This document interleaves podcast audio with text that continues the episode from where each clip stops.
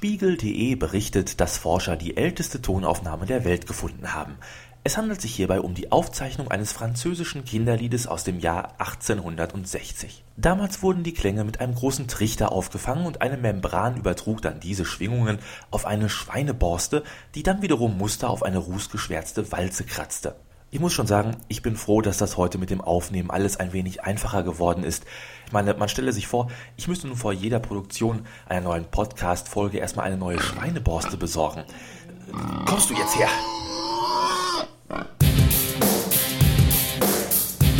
Dübels Geistesblitz.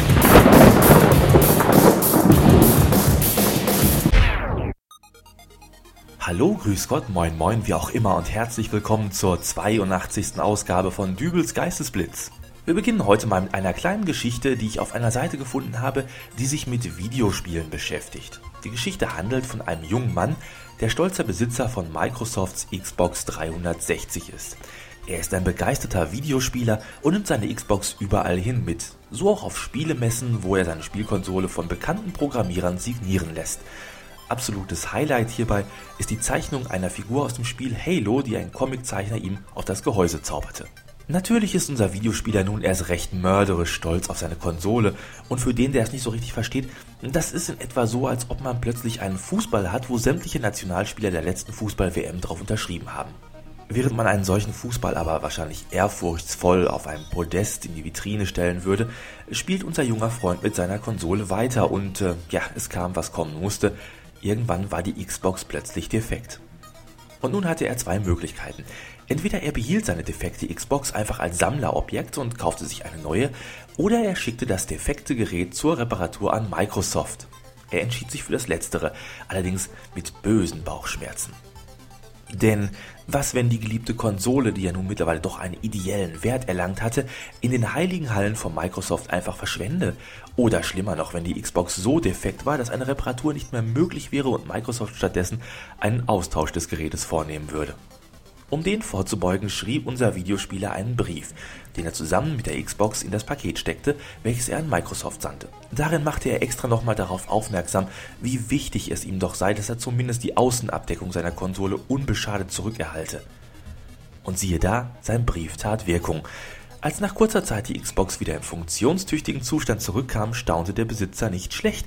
Man hatte sich tatsächlich rührend um die Konsole gekümmert und alle Unterschriften inklusive Comiczeichnung fein säuberlich mit Spezialreiniger entfernt.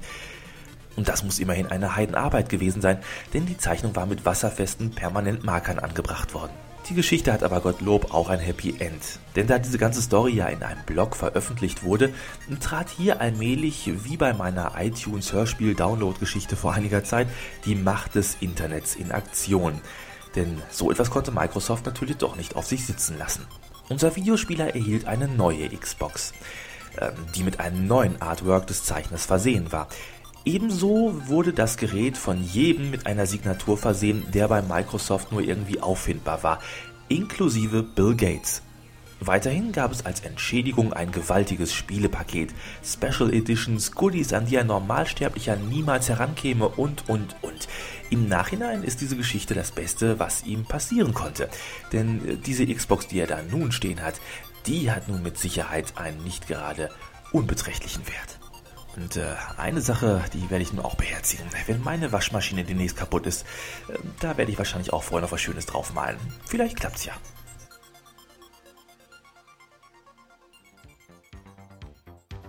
Schwenken wir nun aber auf ein anderes Thema. Wir reden über Urlaub.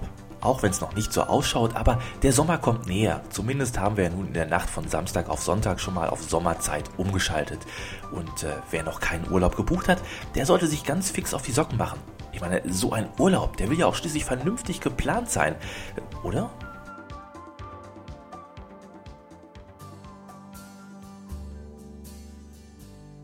Guten Tag. Guten Tag. Schönen guten Tag. Nehmen Sie doch bitte Platz. Dankeschön. Nimm du den anderen Stuhl, Hubert. Ja, ja. Wie kann ich Ihnen helfen? Sie könnten mal bei mir vorbeikommen und den Keller aufräumen. Ähm, dies ist ein Reisebüro. Ich glaube, Sie haben mich da. Hubert, du sollst doch nicht immer die Leute auf den Arm nehmen. War doch nur ein Witz. Ja, gut. Also, wie kann ich Ihnen. Äh, ich meine, Sie möchten also gern einen Urlaub bei uns buchen? Ja, Aber nicht zu teuer. Ja, haben Sie denn schon ein Ziel vor Augen, wohin es gehen soll? Nicht direkt. Wissen Sie, es ist... Ach, reden wir mal nicht um den heißen Brei herum. Wir sind seit 40 Jahren verheiratet, haben in dieser Zeit sechs Kinder großgezogen und haben in all diesen Jahren nicht ein einziges Mal Urlaub gemacht und ausgespannt. Und da hat unsere älteste Tochter jetzt gesagt, wir sollen uns doch mal etwas gönnen. Da hat Ihre Tochter aber auch wirklich recht. Ähm, Was halten Sie denn von einem netten Karibikurlaub? Karibik? Paradise Island. Sieben Tage Sonne, Sand und Meer für 1800 Euro. Aber hoffentlich nicht so viel Sonne. Er hat immer so schnell Sonnenbrand und dann pellt seine Nase immer so schlimm. Hm, Zugegeben, für den ersten Urlaub vielleicht auch wirklich etwas zu anspruchsvoll. Wie wäre es denn hiermit? Ähm, eine siebentägige Mittelmeerkreuzfahrt auf der AIDA. Oh, das lassen wir aber besser mal, Trude. Oh, du meinst wegen der Butterfahrt damals auf der Nordsee, oder? Wir waren kaum aus dem Hafenbecken, da hast du schon über die Reling gehangen. Oh, ich kann Ihnen versichern, dass die AIDA keineswegs mit einem Butterfahrtdampfer vergleichbar ist. Schiff ist Schiff und Schiffe wackeln. Dann vielleicht ein Flug in die USA? New York, Miami, da bieten sich viele Möglichkeiten um. Oh, oh, das, das wäre doch wirklich schön. New York? Miami? Ähm, gibt es da ein Problem? Junge Frau, gucken Sie kein Fernsehen. Bei CSI, da werden laufend die Leute auf die unmöglichste Art und Weise umgebracht. Und da wollen Sie uns hinschicken. Aber das äh, ist doch nur Fernsehen. Nee, da muss ich meinem Mann recht geben. Da hört man ja doch viel Schlimmes aus Amerika. Wenn Ihnen Europa eher zusagt, äh, wie wäre es mit einer Städtereise, beispielsweise Paris, Die essen da doch Frösche. Nee, nur die Füße. London? Da soll's doch nur regnen. Da pellt dann wenigstens die Nase von Ihrem Mann nicht. Bitte? Nichts. Rom? Wohnt da nicht der Papst in der Nähe? Den mag mein Mann nämlich gar nicht. Oh, ich werde mich vergewissern, dass der Papst während Ihres Aufenthaltes in einem anderen Hotel untergebracht wird. Ach, ich weiß nicht. Ich auch nicht. Ehrlich gesagt, ich habe keine Ahnung, was ich Ihnen noch anbieten soll. Na, äh, was ist das denn dort auf dem Tisch? Das? Ja, Das ist nur ein Faltplan von unserer Stadt. schau mal, Hubert, diese ganzen schönen Fotos da drin. Ja, guck mal hier.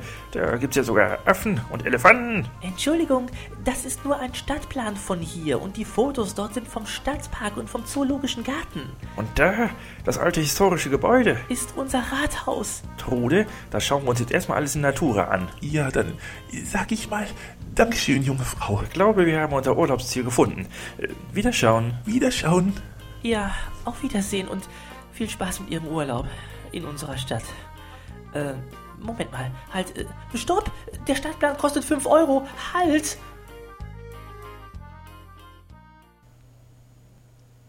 Und wieder ein Themensprung. Während Deutschland nun schon zum fünften Mal den Superstar sucht und sich eher an den recht skurrilen Teilnehmern der ersten Castings erfreut, als an den wirklichen Gesangsdarbietungen, die derzeitig jeden Samstag über die Bildschirme flimmern, ist in einem ganz anderen Land kürzlich die Entscheidung gefallen. Ich rede hierbei allerdings nicht von den USA oder England, Italien, Frankreich oder weiß der Geier, wo das Pop-Idol-Format sonst noch abgekupfert wird, sondern von, und jetzt kommt's, Afghanistan. Auf diesen musikalischen Wettbewerb bin ich vor einiger Zeit durch einen Fernsehbericht aufmerksam geworden. Darum wurde von einer jungen Frau berichtet, die später den dritten Platz im Wettbewerb belegte. Lema Sahar stammt aus der konservativsten Region Afghanistans überhaupt, nämlich der Provinz Kandahar, die auch als Wiege des Taliban benannt wird. Ich selber will an dieser Stelle auch gar keine Witze machen über die Teilnehmer dieses Wettbewerbs oder deren Lieder, denn ich habe ehrlich gesagt null Ahnung, wovon dort überhaupt gesungen wurde. Abgesehen davon ist die Musikrichtung auch nicht so ganz das, was bei mir privat auf dem MP3-Player läuft, aber reduzieren wir die ganze Show doch mal auf das Wesentliche. Afghanistan sucht den Superstar. Die Show beginnt, der erste Teilnehmer betritt die Bühne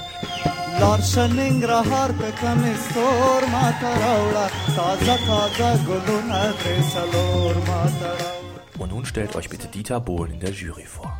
Ich glaube, es wird jetzt ganz schnell Zeit, dass ich Schluss mache für heute. Als Rauswerfer für euch wieder was aus dem Podsafe Music Network.